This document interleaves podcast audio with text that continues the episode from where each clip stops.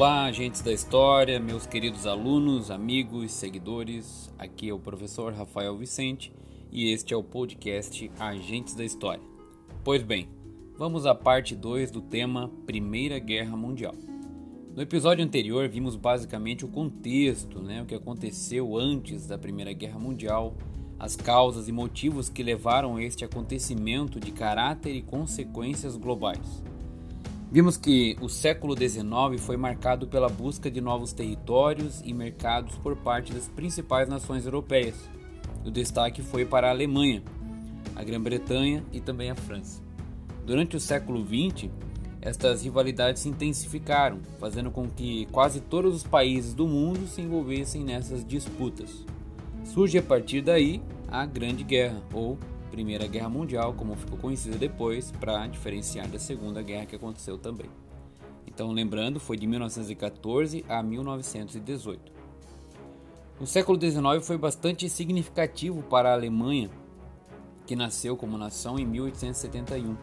Após a unificação, liderada pelo primeiro-ministro da Prússia, Otto von Bismarck, a Alemanha se tornou uma das principais potências industriais do planeta isto só foi possível após a conquista da região da Alsácia-Lorena, que pertencia até então à França, rica em minério de carvão.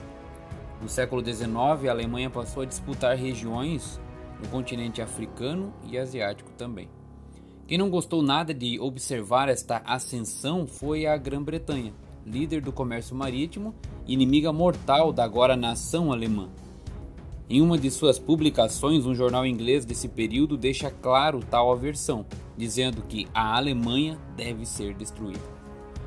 Obviamente, a França também não deixaria barato a derrota na Guerra Franco-Prussiana de 1870-1871, quando perdeu sua tão preciosa região da Alsácia-Lorena. A inimizade então entre esses países vizinhos já era antiga e ficou ainda pior a partir daí. Ao mesmo tempo, havia também a Rússia com projetos expansionistas. Chegamos, portanto, à região dos Balcãs, né, uma região de bastante conflitos. Território habitado por povos eslavos, que é um grupo linguístico. Envolveram-se assim sérvios, poloneses, tchecos, eslovacos, búlgaros, servo-croatas, ucranianos e os próprios russos. Os povos eslavos estavam sob o poder do Império Austro-Húngaro e também o Império Turco. A Rússia tomava para si então o direito de defender esses, essa região como um todo desses governos. Japão e Estados Unidos também estavam com pretensões expansionistas, ou seja, o jogo de guerra estava pronto para ser iniciado, precisava alguém dar o, o start, né, o pontapé inicial. Após o período conhecido como pós-armada e a formação das alianças, conforme vimos no episódio anterior, a Tríplice Aliança, lembrando aqui, né? Alemanha, Itália, Império Austro-Húngaro e a Tríplice Entente, que tem ali a Grã-Bretanha, no caso a Inglaterra, França e Rússia. O que gerou então esse conflito foi o assassinato do herdeiro austro-húngaro, do Império Austro-Húngaro, Francisco Ferdinando e sua esposa, em uma visita diplomática a Sarajevo, na Bósnia. Serviu então como esse marco inicial do conflito. O autor dos disparos foi Gravilo Príncipe, um estudante sérvio da Bósnia e autodeclarado nacionalista iugoslavo ligado à organização conhecida como Mão Negra. Depois de um mês desse atentado, a Áustria-Hungria declarou guerra à Sérvia, acusando-a de favorecer esse atentado. A reação em cadeia foi imediata. Em uma semana, os blocos rivais estavam em guerra. Durante agosto a novembro de 1914, os alemães marcharam em duas frentes de batalha: ocidental contra franceses, ingleses e belgas, e oriental contra os russos. Esta foi então a primeira fase da guerra, chamada de Guerra de Movimento. Sem vitórias decisivas para ambos os lados, na frente ocidental, o conflito fica estagnado, dando início à segunda fase da guerra, chamada de Guerra de Trincheiras, cujo objetivo era o de firmar posições. Do lado oriental, as coisas foram bem para os alemães, que venceram inúmeras batalhas contra o despreparado exército russo. Na Primeira Guerra Mundial, nós tivemos a estreia de novas armas: metralhadoras, gases venenosos, tanques, submarinos, aviões, lança-chamas. O combate corpo a corpo já não era mais tão necessário. Podemos dizer que foi o adeus definitivo a um período que ficou conhecido como Bela Época, período caracterizado por otimismo antes da guerra e a certeza de que a estabilidade, né, paz duradoura através da total capacidade humana de inventar e criar novos produtos iria levar a humanidade a um período maravilhoso, né, a bela época tão sonhada.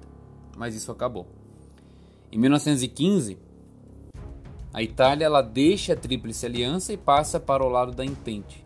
Em 1917, a Alemanha adota a guerra submarina, afundando qualquer navio encontrado em águas inimigas. Destaque vai também aqui, nesse momento, para o navio norte-americano Lusitânia e o navio brasileiro Paraná, afundados pela Alemanha. Neste mesmo ano, estes dois e também outros países americanos entram na guerra ao lado da Tríplice Entente. No fim de 1917, a Rússia assina, esgotada, um tratado de paz com a Alemanha. A partir daí, a Alemanha volta toda a sua força para a frente ocidental, dando início à terceira fase da guerra, ou seja, uma nova guerra de movimento. No entanto, ao entrar na guerra, os Estados Unidos proporcionaram à Tríplice Entente e seus aliados vantagens decisivas com seu apoio financeiro e material. Afinal de contas, os Estados Unidos estava descansado e com vários recursos para serem usados. O ano de 1918 não foi favorável aos alemães. Tiveram pesadas derrotas e o surgimento de uma revolta interna também. Exausta, a Alemanha é proclamada república após a renúncia de seu imperador Guilherme II e assina a declaração de cessar fogo. Fim de jogo. A Alemanha sai derrotada. Obrigados a assinar o Tratado de Versalhes, que impôs altíssimas indenizações à Alemanha, além de proibir os alemães de fabricar armas e fortalecer seu exército, pagar indenização, indenizações aos vencedores, também de ceder territórios e pagar isso em dinheiro fez com que a Alemanha ficasse muito, muito, com uma situação muito complicada.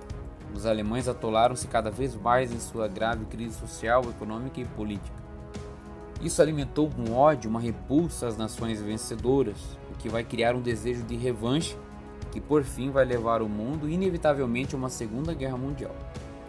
O saldo trágico da Primeira Guerra Mundial fica entre 8, 10 milhões de mortos e 20 milhões de mutilados aproximadamente. O mundo não era mais o mesmo a partir daí.